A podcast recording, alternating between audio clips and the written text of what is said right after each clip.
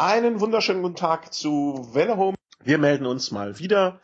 Diesmal mit einer Folge zum äh, Profisport. Alles, was sich da in den letzten Wochen und äh, seit unserer letzten Sendung ist schon ein bisschen her, äh, schon fast Monaten getan hat, ähm, möchten wir mal wieder Revue passieren lassen. Wir sind wieder der Chris. Hi. Und der Christian. Ähm, vorab eine Sache, äh, die uns sehr, sehr am Herzen liegt. Vielen, vielen, vielen Dank für die Flatter-Spenden, für die PayPal-Spenden. Äh, wir haben durch die Spendenbereitschaft äh, fast das komplette Mikrofon äh, für den Chris zusammen.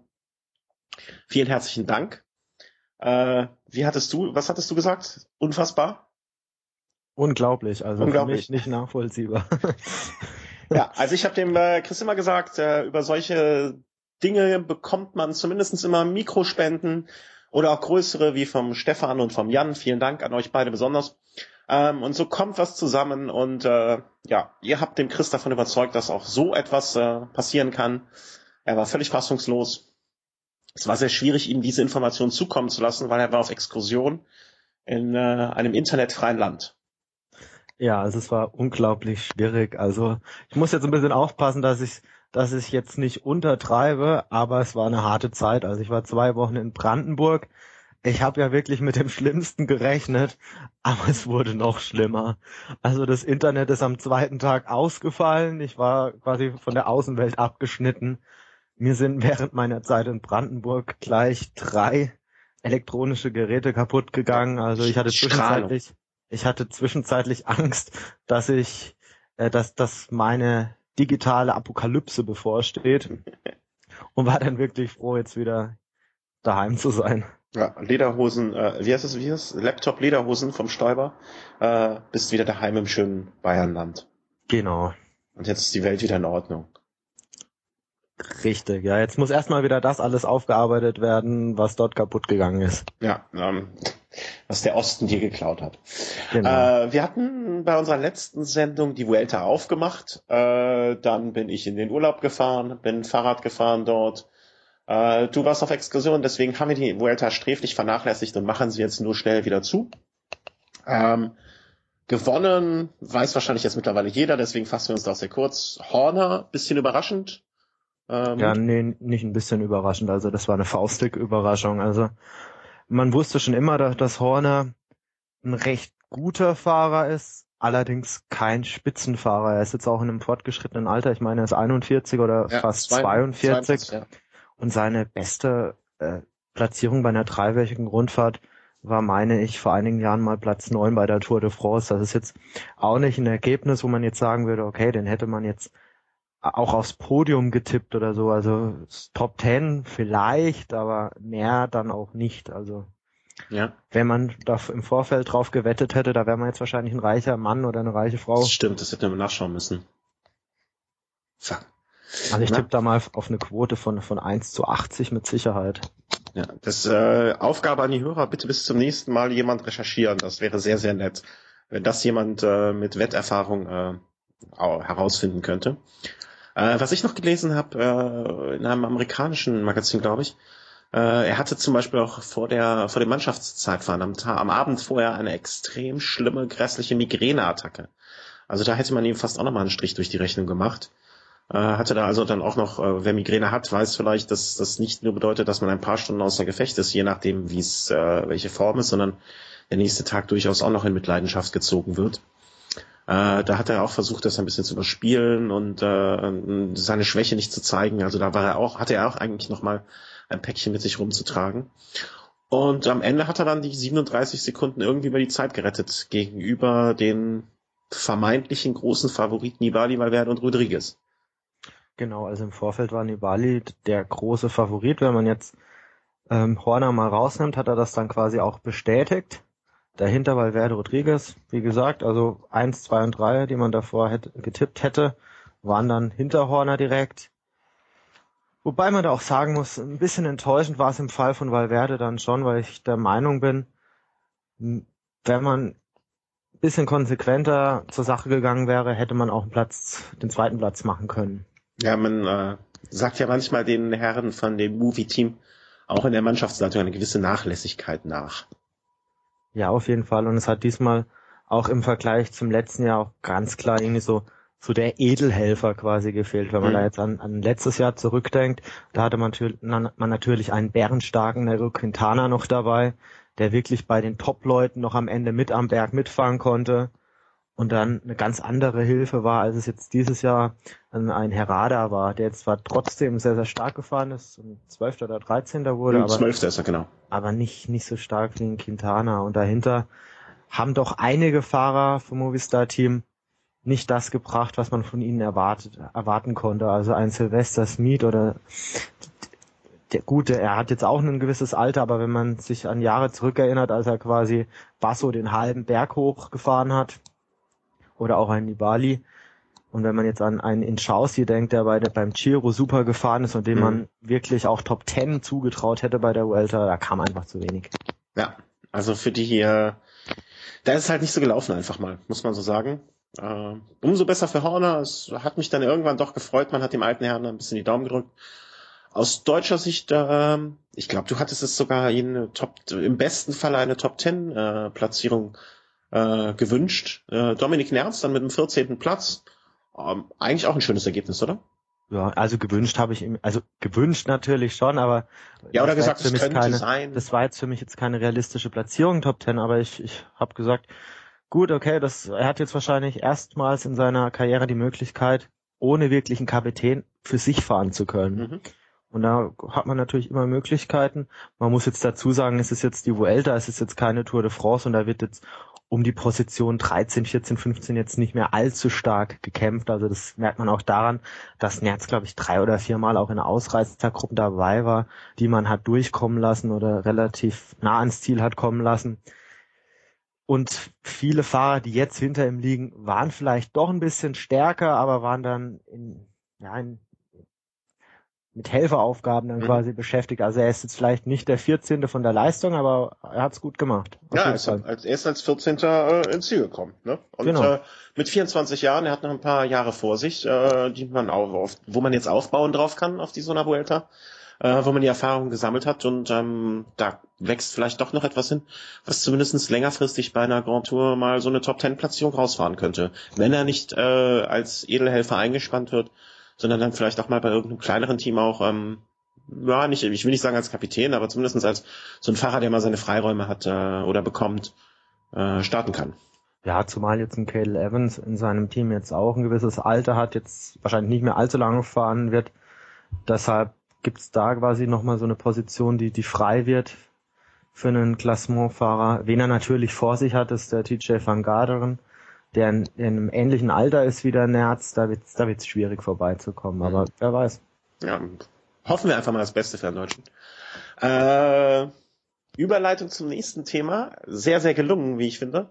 Äh, die Mannschaftswertung hat äh, das Team Euchkartell gewonnen. Und von denen gab es in den letzten Tagen auch ein paar Neuigkeiten. Äh, und zwar ist da ein im Auto im Kreisfahrer äh, hat wohl kalte Füße bekommen. Habe ich das richtig mitbekommen? Ja, es kam zumindest kein Vertrag zustande. Man muss, man muss dazu sagen, da, das ist für Alonso wahrscheinlich, auch wenn ich in, in der ersten Phase der Erregung bisschen anders zu dem Thema stand, man muss jetzt auch sehen, äh, Alonso ist jetzt auch Rennfahrer, der war jetzt auch dieses Wochenende beschäftigt, fährt regelmäßig da seine Runden. Hat jetzt vielleicht nicht unbedingt die Zeit, sich da jetzt mit voller Konsequenz um dieses Thema zu kümmern. Und es geht ja auch schon um einen Batzen Geld. Wie viel? Peanuts, oder? Also jetzt mal ja, im Ernst. Sechs, sieben Millionen, vielleicht. Ja, was macht, so, was macht so ein Alonso im Jahr? Also ich, ich würde ihn, also ich, Sicher bin ich mir nicht, aber ich würde ihn jetzt mal mit Sicherheit auf 20 Millionen etwa schätzen. Okay, dann ist es jetzt äh, ein Drittel Jahresgehalt. Okay, das möchte ich auch nicht gerne einfach mal für ein Radteam ausgeben. Aber er verdient diese 20 Millionen ja wahrscheinlich auch noch schon ein paar Jahre und macht durch Werbung und so weiter. Wie auch immer, äh, möchte ich jetzt auch eigentlich gar nicht so beurteilen, ob das jetzt böse, also es ist äh, es ist sehr schade, weil ich dachte eigentlich, dass er jemand wäre, der da so mit Herzblut und mit Lokalpatriotismus und solchen Geschichten hinterstehen würde. Ähm, warum es jetzt am Ende doch nichts draus geworden ist, äh, schade. Mir tut es vor allen Dingen für die Leute halt leid, die vielleicht sonst sich früher um etwas anderes äh, hätten umschauen können. Genau, zumal man ja die Situation vor einigen Jahren schon mal hatte. Ich meine, es wäre 2009 gewesen. Ähm, als, als Contador da, glaube ich, bei Astana, nachdem Lance Armstrong so seinen Comeback gegeben hat, relativ unglücklich war, da war es schon mal im Raum gestanden, dass vielleicht Alonso ein Team an den Start bringen wird, um Alberto Contador rum. Jetzt ist es, Jetzt war es das zweite Mal, dass er sowas in den Raum gestellt hat, hat jetzt aber gleich wieder gesagt, okay, vielleicht 2015 und ich denke mir, wenn man so dieses Ziel verfolgt, dann, dann sollte man, wenn man es mal anspricht, auch mal einmal wirklich am Ball bleiben und das ganze Ziel ja, immer wieder Also ich glaube ihm das jetzt nicht mehr. Also zumindest nicht, wenn er noch aktiv Auto fährt, sagen wir mal so. Wenn er danach aus Spaß an der Freude sich irgendwie so ein Team gönnt oder so ein kleines Farmteam, das, das äh, gestehe ich mir jetzt noch so. Aber ansonsten muss er einfach mal äh, Worten Taten folgen lassen. Und nicht immer groß ankündigen, sondern auch machen. Was ich natürlich cool fände, man stelle sich vor, ähm, so ein Alonso ist jetzt auch nicht so alt, ich, ich glaube er ist 30 oder 31. Wenn er jetzt einfach sagen würde, passt auf, ich, also er fährt ja sehr, sehr gern Selbstrad, pass auf, ich sponsor jetzt das Team, aber ich will da jetzt auch als Fahrer mit dabei sein. Also das hätte für mich jetzt schon auch eine lustige Komponente. Also er hätte ja mit Sicherheit die Möglichkeit, das dann durchzusetzen. Er ist ja sein eigener ja, Chef. Also das, das, das wäre natürlich was, das ja. wäre interessant. Das äh, gilt natürlich auch für das Team Wähle Home, was wir aufstellen werden. Und bei allen Rennen werde ich äh, natürlich Kapitän sein. Das äh, steht ganz klar fest. Ja, das werden wir natürlich dann im Rennen entscheiden. ja, wann, wo auch immer das dann sein wird. Wenn du aus meinem Sog dann wegplatzt. Ja, dann. Da kommen wir ganz am Ende nochmal kurz zu. Äh, da habe ich auch noch was. Ähm, dass du dich ja verändert hast, fahrertechnisch. Aber das machen wir am Ende. Kommen wir mal zu UCI. Ähm, UCI-Weltmeisterschaften sind derzeit im schönen Italien. Genau genommen in der Toskana mit der Hauptstadt Florenz. Das schöne Maskottchen Pinocchio mit der langen Nase, äh, was damals für ganz viel Spott gesorgt hat, als es äh, kurz nach der Lance Armstrong äh, ja, Beichte äh, veröffentlicht wurde und ähm, oder aberkannt, der Kapitän das aberkannt und danach, irgendwie zwei Tage später, wurde Pinocchio vorgestellt. Das ist das Ganze ein bisschen ja, ja, wie soll man sagen? Ich fand es sehr, sehr ironisch, entweder nicht selbstironisch, ungewollt selbstironisch, glaube ich, kann man das benennen. Ähm, Toskana selber, natürlich ein 1A reines Radsportgebiet. Äh, wer selber da mal Fahrrad gefahren ist, äh, ich hatte einmal das kurze Glück, äh, traumhaft dafür. Und ähm, es sieht, glaube ich, wenn man das so kurz beschreiben kann, die ganzen Rennen, ähm, die Zeitfahrrennen anders, aber die normalen Straßenrennen führen eigentlich so von verschiedenen Orten alle nach Florenz, wo es dann eine Runde gibt von 16, 16 Kilometer? Kilometer 16 Kilometer. Ja. Genau, mit äh, zwei Anstiegen drin, ein ähm, so fast fünf Kilometer langer mit ähm, sechs Prozent. Nein, nicht, nicht ganz, nicht ganz. Also ich glaube, ähm, 4,2 Kilometer mit, mit 5,2 Prozent. Also. Okay. Und dann so Spitzen bis, bis neun. Und dann nochmal so eine kleine Rampe ähm, später mit, die jetzt aber 6, 600 Meter mit maximal 19 Prozent sind. Äh, so ein Stück, was man eigentlich schön rüberdrücken kann, wenn man mit Schwung rangeht, wahrscheinlich. Ah, nein, nein, nein, nein. Ja, du nicht. Also 19 Prozent sind schon Brett. Ja, also da. ich denke, das kann man am ehesten wahrscheinlich mit der hohen Acht am Nürburgring vergleichen, für alle, die vor kurz, vor ein paar Wochen noch da waren. Äh, so in dem Breitengraden wird sich so ungefähr wahrscheinlich ausgehen. Äh, ich selber habe noch kein Straßenrennen gesehen. Ich glaube, es hat auch noch gar keinen stattgefunden. Nee. Ähm, dementsprechend lassen wir uns da mal überraschen, was da kommt. Äh, wir gehen jetzt einfach mal so, würde ich vorschlagen, die äh, Wettbewerbe ein bisschen durch. Äh, das Mannschaftszeitfahren war der erste Wettbewerb war jetzt keine großartige Überraschung, ähm, wer da gewonnen hat. Bei den Damen Team Specialized und ich muss gestehen, ich weiß nie, wie man den zweiten Teil ausspricht. Lululemon? Keine Ahnung, keine Ahnung. Das Team Specialized hat, glaube ich, wie das letzte Mal auch gewonnen äh, mit den deutschen Lisa Brennauer und äh, Trixie Worak. Keine Überraschung. Ne? Rabobank war jetzt mit Marianne Voss auch so ein bisschen äh, der Mitfavorit. Die sind Zweite geworden. Also jetzt äh, alles völlig im Rahmen. Ja, genau. Also konnte man in etwa so erwarten, ja. Ja. Bei den Herren äh, eine sehr, sehr, sehr knappe Geschichte war es. Äh, weniger als eine Sekunde Abstand. Und auch da hat man jetzt nicht wirklich überrascht getan, dass Omega gewonnen hat gegenüber Green Age und äh, Sky auf dem dritten Platz, oder? Das war. Ja, also ähm, Orica und, und Quickstep waren ja zumindest letztes Jahr schon ganz weit vorne mit dabei und natürlich, wenn du so einen Motor im Team hast wie Toni Martin, dann, dann, der könnte das ja alleine fahren und wäre vielleicht, wäre vielleicht sogar unter den Top 5 gelandet. Ja. Jetzt hast du mir natürlich äh, etwas vorausgenommen, was ich eigentlich als Überraschung für das Ende geplant hatte. Toni Martin wäre Sechster alleine geworden. Ja, gut, also man muss dazu sagen, kein Mensch von uns kann jetzt wirklich einschätzen, ob die Bedingungen wirklich gleich waren, Nein, ob die Winde waren, stand. Äh, die Winde waren unterschiedlich. Also es war einmal eine, beim Mannschaftszeitfahren gab es leichten Gegenwind, heute gab es leichten Rückenwind. Das muss man natürlich in Betracht ziehen. Aber nichtsdestotrotz die so die Aussage, der wäre, der wäre heute Sechster geworden. Äh, als ich das gelesen habe, war ich schon ein bisschen, pff, also von den Socken das eine alleine ähm, diese Leistung vollbringen kann, die sonst irgendwie ein Team von, ich glaube, so sechs fahren, die äh, erbringen kann. Das hat mich schon ein bisschen äh, umgehauen. Ja, wobei man auch sagen muss, also der Toni Martin ist ja vor allem in der Schlussphase des Mannschaftszeitfahrens, er ist ja quasi 90 Prozent von vorne gefahren und das, das war ja fast dann hinten raus schon nahezu eine Einzelleistung. Ja. Er hatte also eine Durchschnittsgeschwindigkeit war 0,5 km langsamer alleine als mit der Omega-Mannschaft. Mhm. Ähm, also, aber greifen wir jetzt mal nicht zu sehr äh, vor, was heute sich ereignet hat. Äh, also Toni Martin hat da seine erste Goldmedaille geholt. Ähm, ich habe hinterher kurz nachgedacht, ob es für ihn vielleicht einen kleinen Vorteil hat äh, gegenüber zumindestens Bradley Wiggins, der nicht bei Sky mitgefahren ist. Äh, Tony Martin hat auch sowas angedeutet, dass es vielleicht ein Vorteil ist, beim Mannschaftszeitfahren die Strecke schon mal so ein bisschen unter äh, Wettkampfbedingungen zu sehen, manche Kurven sich einbringen zu können. Und Cancellara ist ja auch bei Radio Shack äh, mitgefahren. Ja, also sehe ich, sehe ich auf jeden Fall genauso. Also das war jetzt kein Kurs, der jetzt unbedingt, was die Topografie angeht, äh, schwierig war. Also man musste sich da jetzt nicht einprägen, an welcher Stelle man vielleicht so ein bisschen das Tempo drosseln sollte, um hinten raus nochmal richtig Druck aufs Pedal zu bringen. Aber gerade wenn man sich da so drei, vier entscheidende Kurven so ein bisschen einprägen kann, dann kann das pro Kurve immer mal so eins, zwei Sekunden bringen und dann ist man im Bereich, ist man schnell im Bereich von so zehn Sekunden und wenn man das sieht, gut, bei, bei Cancellara hat es dann nichts gebracht, aber. Ja.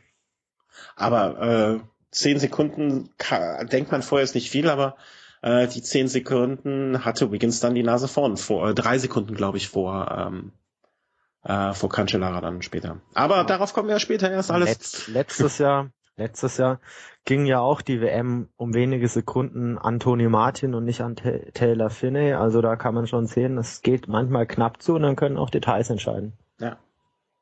Äh, Montag war dann das Einzelzeitfahren der Junioren und der U23, Juniorinnen äh, und der U23. Jetzt, wenn man mal ehrlich ist, aber von den Juniorinnen, da sagt mir nicht wirklich jemand was. Ähm, man weiß allerdings, dass es immer wieder gerne, also die eben schon angesprochene Trixie Worak äh, war damals auch Weltmeisterin bei den Junioren, Juniorinnen. Und ähm, das, da kommen halt die Leute, die da jetzt äh, führend sind, die auch schon mit einem fast 43er Schnitt ihre äh, 16 Kilometer fahren. Das sind dann halt Leute, die später auch in die Weltspitze kommen. Also ähm, eine deutsche Luisa Kattinger war Zehnte und ähm, ja, ansonsten ein ziemlich bunt gemischtes Feld. Bei den U23 äh, der Herren, äh, da kann man schon ja absehen, dass ähm, die Leute auf jeden Fall dann einen Profivertrag in der Tasche haben, oder? Sagt ihr da jetzt äh, spontan was? Also ich weiß, dass der Jascha Sütterlin, der eigentlich ein bisschen schweizerisch klingt, äh, eigentlich äh, ja vorher ein bisschen umstritten war. Der hatte eine Panne, sonst hätte es bei dem auch deutlich besser äh, ausgesehen. Also seine zweieinhalb Minuten Abstand äh, zum ersten. Ohne Panne hätte da vielleicht äh, auch eine Top Ten Platzierung, wäre da sicherlich drin gewesen, wenn nicht sogar Top 5. Ja, er hat auf jeden Fall eine richtig gute Wahl getroffen, was das Team angeht. Also da kann ich ihm wünschen. ja, wir sprachen eben drüber, dass die Movies auf jeden Fall sehr gut organisiert sind, immer wissen, was sie tun. Und wenn man irgendwo lernen kann, wie man es nicht macht, dann sollte man nach Spanien zu den Movies gehen, äh, damit man das in seiner weiteren Karriere dann komplett so ausschließen kann. Ja, man, man kann auch dazu sagen, also es ist mutig, ähm, mit, mit 20 schon, also er ist noch sehr, sehr jung, also er könnte noch noch, noch auf jeden Fall eins, zwei Jahre U23 fahren. Es ist für mich echt, echt mutig zu sehen, dass er, dass er sich gleich so einem Team anschließt, in dem quasi Spanisch die, die Teamsprache ist. Also vielen Deutschen oder auch anderen fällt es doch leichter, sich erstmal so einem Team anzuschließen, in dem jetzt vielleicht Englisch gesprochen wird, jetzt mhm. beispielsweise mhm. bei BMC oder oder bei bei Rabobank oder ja. Also ich, äh, ich, ich fand erstmal erstaunlich, dass ähm, dass die Movies auf den aufmerksam geworden sind und sich den geholt haben.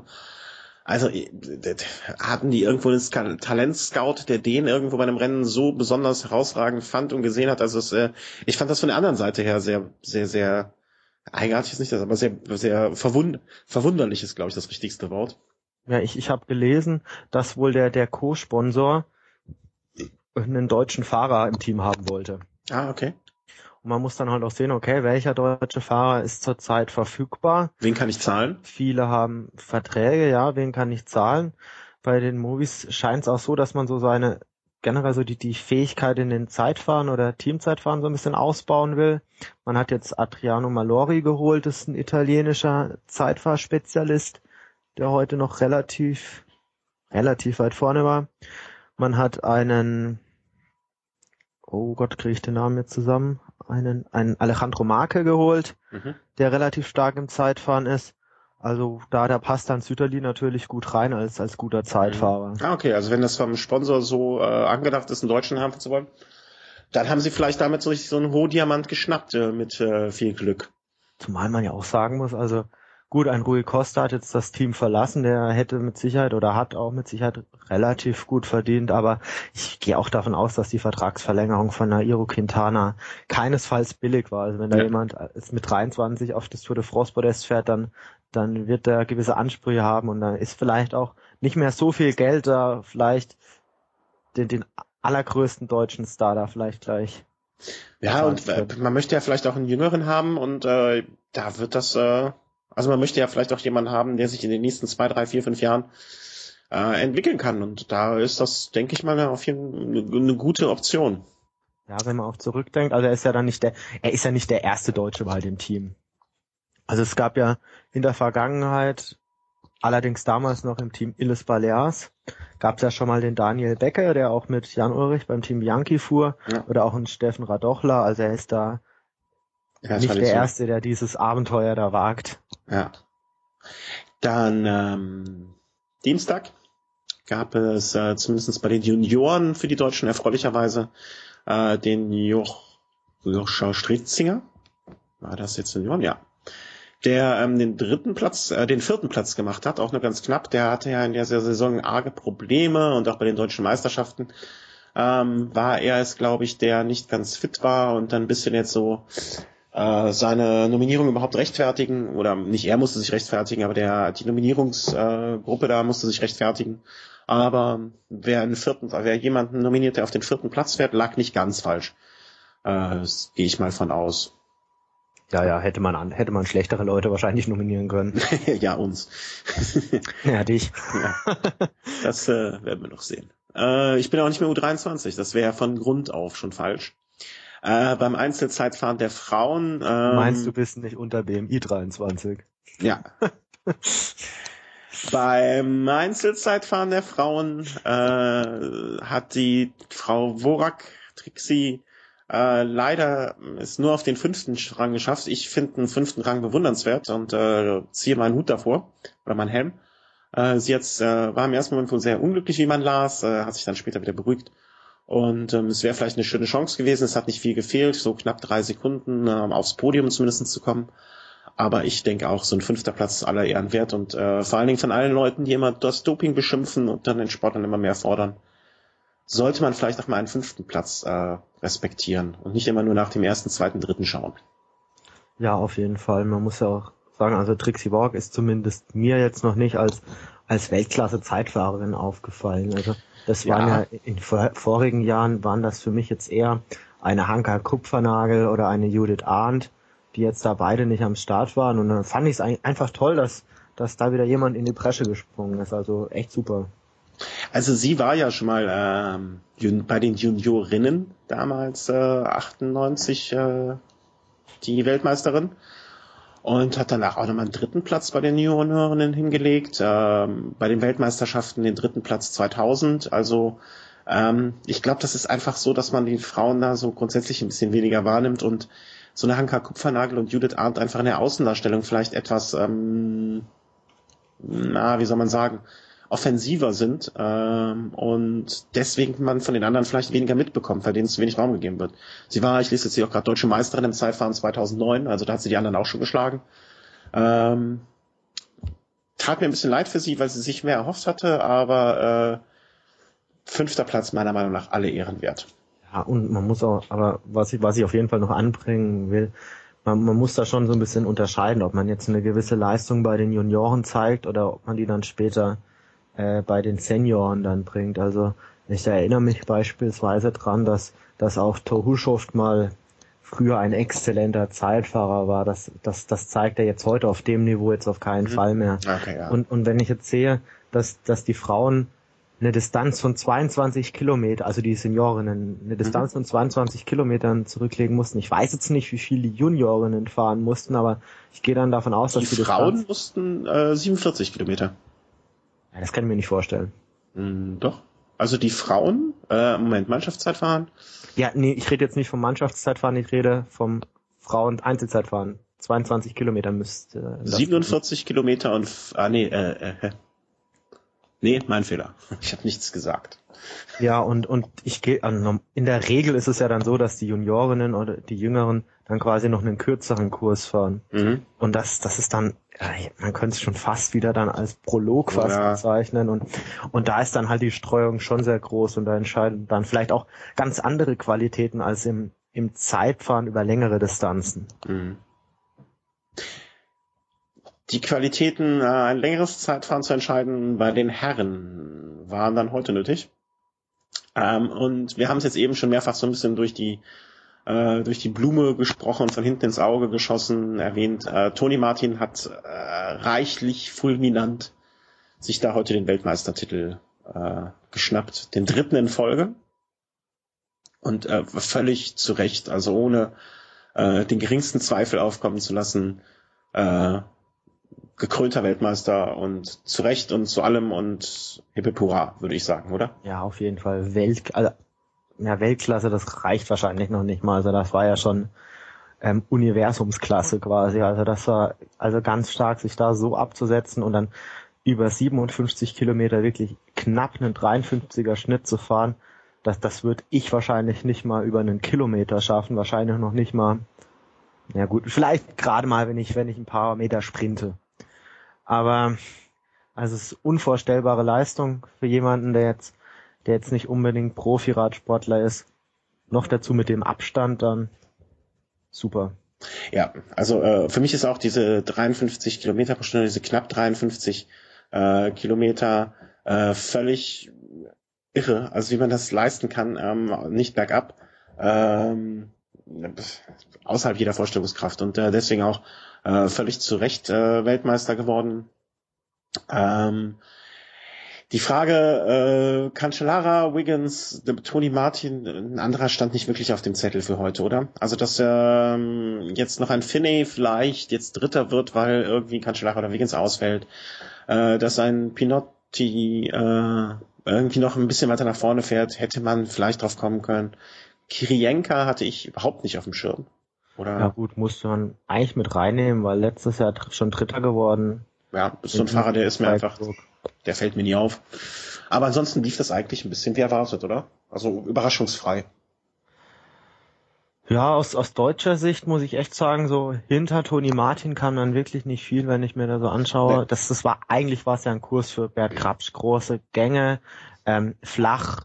Da hätte man wirklich mehr erwarten können, mehr erwarten müssen. Also da, da scheint auch quasi, da scheint die Luft raus. Also ich, ich wage fast zu bezweifeln, dass, dass er nächstes Jahr weiterfährt. Zumindest für mich jetzt nicht in der ersten Liga des Radsports. Vielleicht hat er die Möglichkeit, vielleicht bei einem jungen, aufstrebenden Team, vielleicht als, als erfahrener Mann so an der Seite zu stehen, aber.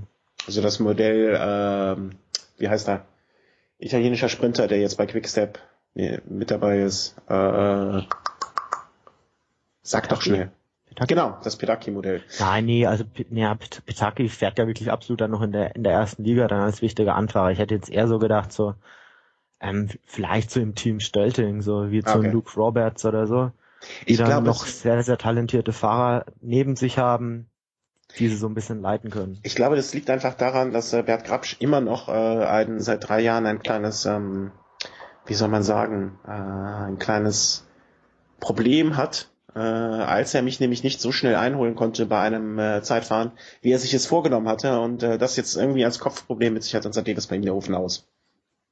Das, okay. äh, na, na, bei, natürlich. Bei dem Abschiedsrennen von seinem Bruder, äh, er wollte mich schneller haben und das hat nicht geklappt und seitdem ist es halt vorbei. Also kann man sagen, du hast dazu beigetragen, dass ich das Deutschland heute Karriere von Grabsch beerdigt. So muss man sagen. Aber Mai, was soll ich machen? Ich konnte ja auch nur treten. Ähm, Cancellara war ja auch bei vielen auf dem Zettel jetzt für das äh, Herrenrennen äh, am Sonntag. Ich habe auch ehrlich, ich, ich rechne mit Cancellara eigentlich immer. Ähm, aber nach der Leistung heute, ich meine, es ist aller Ehren wert, äh, gegen einen Bradley Wiggins und einen Tony Martin zu verlieren. Aber das so, so 50 Sekunden fast und er präsentierte sich auch irgendwie nicht so in der Form, die man kannte. Er hat sich einmal, habe ich gesehen, im Kreisverkehr versteuert und so Sachen, die ihm früher nicht passiert sind oder seltener passiert sind. Hast du ihn für Sonntag auch auf dem Zettel oder denkst du, nee, das ist ähm, eh nichts für ihn vom Kurs her? Also ich weiß, dass sehr, sehr viele Leute viel von Cancellara am Sonntag erwarten. Für mich kommt es ganz, ganz stark drauf an, wie, wie die Renngestaltung ist. Also der Kurs lässt einiges zu, also man kann da das Feld ganz schön dezimieren, also gerade wenn so Teams wie vielleicht Spanien da ernst macht und auch schon einige Runden vor Schluss wirklich das Tempo an den Anstiegen wirklich anzieht, dann kann ich mir nicht vorstellen, dass ein Cancellara am Ende noch dabei ist. Gerade wenn man sieht, so okay, dieses, dieses 10% Stück da über 600 Meter im Schnitt, das ist schon recht viel. Und dazu auch jede Runde wirklich dieser vier Kilometer lange Anstieg, was es jetzt bei Weltmeisterschaften auch nicht so oft gibt, dass es wirklich so, so lange am Stück mhm. ähm, berghoch geht. Ja, also persönlich sehe ich ihn nicht als Siegfavoriten, aber je nachdem, wie die Renngestaltung aussieht, wahrscheinlich schon. Aber was ich dazu sagen muss, also darf ich kurz, äh, darf ich kurz? Gerne. Das ist nämlich schon schon fast, äh, muss man das festhalten, dass wir da ausnahmsweise mal völlig einer Meinung sind.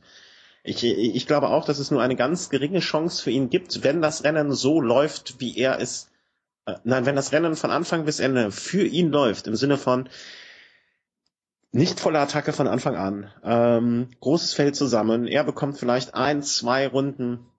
Ich würde eher denken, zwei Runden vor Schluss den richtigen Moment mit um zu attackieren und dann Vollgas zu geben. Vielleicht in der Abfahrt nach der ersten, äh, nach diesem ersten Anstieg da voll, Vollgas zu geben, über den zweiten rüber zu drücken. Es muss viel, es kann für ihn einiges richtig laufen, aber dann muss auch alles passen. Äh, ja. So, dass wir da, eine, das muss man ja mal festhalten, dass wir da einer Meinung sind. Genau, das ja, hast du richtig gesagt, zumal. Aber man muss auch sagen, also ich würde das jetzt nicht am heutigen Tag festmachen. Also da, da zählen für mich auch noch die Eindrücke der Uelta, als er wirklich als bärenstarker Helfer von Horner da agiert hat. Auch berghoch, also er hat da wirklich gezeigt, dass er sich in dem Bereich da aktuell nicht so verstecken braucht. Also er hat da von vorne teilweise das Feld auf 30 Mann dezimiert, also das schafft man nicht, wenn man nichts drauf hat. Auch das Zeitfahren bei der Spanien-Rundfahrt, das war wesentlich bergiger, hügeliger als das heute und da hat er, hat da Toni Martin ja geschlagen. Dafür habe ich zu wenig von der Vuelta mitbekommen, um die Eindrücke von da mir jetzt quasi als Grundlage einer Meinung zu morgen bilden zu können. Ja. Um das mal so zu sagen. Aber er hat natürlich ein großes Manko, das ich sehe. Das ist, er hat nicht wirklich das Team. Er hat einen Albacini, dem solche Art Rennen liegen dürften. Allerdings ist auch so ein bisschen fraglich, ob die ganz lange Distanz wirklich was für Albasini ist. Also er hat öfter mal schon beim Flash Ballon ähm, relativ gut abgeschnitten. Das sind aber nur 200 Kilometer. Ob das auch bei 270 Kilometer klappt, da bin ich unschlüssig. Und ansonsten hat er eigentlich keinen Helfer, der jetzt, der jetzt wirklich, wenn es dann in die finale Phase geht, da wirklich an seiner Seite noch, noch helfen kann. Das äh, sehe ich auch so. Aber ich habe auch so irgendwie das Gefühl oder den Eindruck, die Rennen, die er gewonnen hat, da hatte er ja wirklich in den rennentscheidenden Situationen war er auch immer auf sich allein gestellt und hat, ich glaube, er ist vom Eindruck ja für mich jemand, der nicht oft äh, oder nein, der es besser als andere versteht, ohne Helfer ein Rennen zu gewinnen.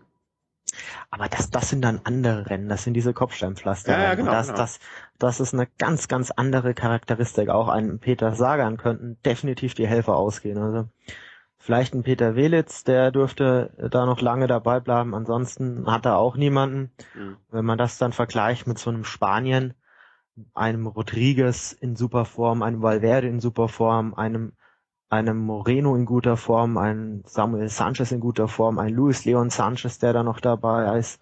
Und eine, Also- und eine Teamleitung, die keinen Plan hat und die Leute wieder verheizt bis zum geht nicht mehr und Ende kommt nichts bei raus. Ah, da, da wäre ich jetzt gern bereit, eine Wette einzugehen. also du möchtest wetten, dass ein Spanier Weltmeister wird. Nein, möchte- ich wette, ich wette, dass ein Spanier äh, eine Medaille holt. Ja, das, das, das, mit dem, nee, also mit dem Material an Fahrern, was da, was da am Start steht, keine Medaille zu holen, das wäre, das ist, darauf zu setzen. Ja, das, das wäre was, aber nicht zu sagen, dass da jemand, weil, wenn die keine, die brauchen nie wieder irgendwo, ein, äh, die können nur eine Räder putzen. Ja, Und also das die, wahrscheinlich nicht mal gut. Die, ja, aber äh, also, wisst ihr, also das, äh, weißt du, das ist, äh, nee, also die, die müssen, klar müssen die eine Medaille holen. Also alles andere wäre einfach nur sehr, sehr, sehr schlimm, als wenn die das nicht hinkriegen. Wenn du sagen würdest, ja, ich, ich gehe davon aus, dass ein Spanier mindestens Zweiter wird. Ja, da, weil dann, dann könnte aus einer Gruppe von zwei Leuten sich da vielleicht zwischen den Sprint entscheiden und die Spanier haben ja eh meistens keine Lust dann hinterher zu sprinten, wenn es nur noch um den dritten Platz geht. Wenn du sagst, es wird mindestens einer Zweiter, dann würde ich darauf eingehen, eine Wette anzunehmen. Aber nur dann. Okay, das können wir gerne machen. Also ich Ja. wette, ein Spanier kommt unter die ersten zwei. Und ich halt dagegen und der Verlierer putzt dem Gewinner sein Rad beim nächsten Treffen. Genau, da steht übrigens noch eine andere Wette aus. Ich weiß nicht, ich habe mich da mittlerweile nicht mehr informiert. Ja, du hattest recht. Ich habe äh, den äh, den Mont Ventoux mit dem äh, mit der Alp d'Huez äh, verwechselt. Okay. Ja, das äh, Ja, ja, also dafür, dass du vor Ort da doch noch sehr, sehr sicher warst. ja, ja, ähm, ja, ist dumm gelaufen. das äh, gebe ich, zu. Ich wollte, ich wollte dir das Ding mit der Wette ja noch ausreden. Nee. Weil, Äh, Ich war mir sicher genug. Äh, Hätte ich auch, äh, würde ich auch wieder machen, wenn ich es jetzt nicht anders nachgelesen hätte und ich, ich wenn du mich jetzt, äh, wenn ich es nicht nachgelesen hätte und du würdest mich jetzt nochmal fragen, würde ich das gleiche wieder behaupten. Äh, für alle, die es nicht mitbekommen haben, ich habe ge gewettet, dass damals Tony Martin im weißen Trikot fast die RTS äh, gewonnen hat, äh, damals die Bergankunft und ähm, habe darauf gewettet und äh, es war der Mont Ventoux. Ja, also ein Berg wie der andere. Wenn man die beide in einer Woche hochfährt, dann kann man die verwechseln und das ist mir passiert. Deswegen muss ich dem Chris Eiber sein Rad putzen. Aber da kein Spanier unter die ersten zwei kommt, wird sich das egalisieren und wir werden gemeinsam schön Räder putzen und alles wird super. da ich ein schön weißes Rad hab und ich das natürlich danach blitzeblank wieder Blitz. haben will, Blitzblank, wie neu. äh, genau, dann wirst du einiges zu schrubben haben. Ja, da dein Rad aber noch neu ist und meins schon etwas älter, musst du bei mir den äh, etwas mehr abschrubben äh, schrubben da. So, also Weltmeisterschaftsherrenrennen, ganz ehrlich, Ui. das Frauenrennen, ähm, da weiß ich jetzt zu wenig, um mir eine Meinung zu bilden, wer da jetzt groß Favorit ist. Also ich Äh. glaube, also ich würde beim Frauenrennen generell äh, einfach immer wieder den Namen Marianne Voss. Ja, das wäre auch der erste, den ich gesagt hätte. Eine Worak äh, mit Sicherheit jetzt auch ähm, mit einer Top 3 Platzierung möglich. Ähm, ansonsten kenne ich die Leute zu wenig, das muss ich ganz ehrlich gestehen, als dass ich Also, mir da ähm, Ja. Ponzini ist, ist keine schlechte, die hätte mit Sicherheit vielleicht noch eine Möglichkeit. Wobei ich auch jetzt dazu sagen muss, ich habe aktuell keinen wirklichen Überblick, wer da überhaupt jetzt am Start steht. Okay. Bevor wir was Falsches sagen, lassen wir es lieber. Äh, Möge die Beste gewinnen. Genau, möge die beste Dame gewinnen. Ähm, noch Oder die hübscheste. die beste. Fährt die Longo eigentlich noch, apropos? Das würde mich mal interessieren, ob die Longo für die äh, Franzosen noch fährt. Aber die hat ja auch so eine Doping-Geschichte, oder? Ah, gilt es zu recherchieren. Ich habe keine Ahnung. Weil die ist ja, glaube ich, die erfolgreichste äh, Starterin jemals bei Weltmeisterschaften mit, ich glaube, insgesamt neun Titeln oder so, die sie über die Jahrzehnte, die sie da gestartet ist, äh, gesammelt hat. Ähm, wenn man über die UCI spricht, muss man auch immer ein bisschen die Politik im Auge behalten, denn da geht es äh, am Freitag, der ja eigentlich äh, morgen, nee, morgen Donnerstag ist der Ruhetag, äh, Freitag Straßenrennen der Juniorinnen und der U23 Männer und die Wahl zum UCI-Präsidenten. Und ich glaube, äh, ohne sich da zu sehr hineingearbeitet zu haben in diese Materie, wird das äh, unter vielen äh, Gesichtspunkten ein ganz großes äh, Fest für alle Leute, die etwas ähm, Nee, eigentlich ist es traurig, dass die UCI so ein Haufen ist. Ähm, ja, also ein Herr Coxon hat sich beworben, äh, um jetzt UCI-Präsident äh, zu werden, möchte die schon, ja, wie viele Jahre ist er jetzt Präsident, der derzeitige? Äh, also ich habe überhaupt keine Ahnung. Also das ja, ist auch so ein typisch. Thema, das mich gar nicht interessiert. Also McQuaid macht es jedenfalls schon viel zu lange. So, er hat äh, sich bei den verschiedensten Verbänden angedient, dass sie ihn überhaupt äh, nominieren. Sein eigener Verband hat ihn rausgeschmissen, äh, nicht rausgeschmissen, aber wollte ihn nicht nominieren. Die also quasi das Pendant zu Rudolf Scharping. Genauso beliebt, genauso kompetent sozusagen. Ja, aber Rudolf Scharping hat zumindestens noch äh, irgendwie, finde ich, der weiß es der, der versucht es ja auch nicht mehr. Also ich glaube, Rudolf Scharping würde nicht auf die Idee kommen, wenn man so geschasst wird, dann sich nochmal, aber doch, hat er ja auch gemacht. Vergessen es. Erstmal schauen. ähm, 42 Wahlmänner werden da am Freitag entscheiden und äh, letzte Woche hat man überall gehört, geht bitte wählen, geht bitte wählen zur Bundestagswahl. Äh, hier kann man nicht jemanden auffordern zu wählen, die 42 Leute werden abstimmen und ähm, McQuaid hat aus meiner Sicht lange Jahre schon zu viel falsch gemacht, als dass man nicht zumindestens äh, jemand anderem eine Chance geben sollte. Und ähm, er soll einfach mal, er soll einfach mal die Chance kriegen. Also äh, McQuaid hat's, hat's, hat's versucht, hat es aus meiner Sicht nicht geschafft und äh, jetzt soll mal ein neuer das Ruder übernehmen. Und schlimmer kann es eigentlich nicht werden. Also Freitag alle den Herrn Coxen die Daumen drücken. Auch du, Chris. Ja, Freitag, da bin ich eventuell auf dem Weg zum Oktoberfest. Ich weiß nicht, ob ich da noch an die UCI-Wahl denke. Da werde ich dir dann, äh, ich werde dich auf dem Laufenden halten, keine Sorge. Ja, und ich glaube, in, in, in Bayern, da gibt's auch Internet. Ja, das weiß ich nicht so ganz. Wollt ihr nicht die ah, Wiesen verwedlanen? Ich weiß es nicht mehr. Äh, zu guter Letzt noch eine schöne Sache. Du bist, die Leute, die uns bei Rad am Ring getroffen haben, äh, wissen es schon, haben es gesehen, endlich auch wieder Besitzer eines Rennrads. Genau, ich habe jetzt einen. Das konnten wir leider nicht von den äh, Spenden bezahlen. Das noch nicht, soweit sind wir noch nicht. Vielleicht finden wir einen Sponsor, der uns Räder sponsern möchte. Ach Quatsch. ja. Aber ähm, ja, das hast ein echt schönes äh, Canyon dir geholt. Genau, ich bin jetzt als der weiße Blitz unterwegs mit einem ganz weißen Fahrrad und man erkennt mich in Zukunft an dem Kondensstreifen. Ja, äh, ihr erkennt ihn nicht an den Kondensstreifen, sondern wenn ihr ihn auf der Straße das erste Mal seht, dann müsst ihr einfach mal euch ein bisschen umgucken, ob ihr jemals jemanden gesehen habt mit einem 65er Rahmen. Ähm, nochmal für alle 65er Rahmen und die Sattelstütze ist noch sehr weit rausgezogen. Ähm, ich habe versucht, mich draufzusetzen. Äh, ich fahre schon 58er, aber das äh, war null Chance.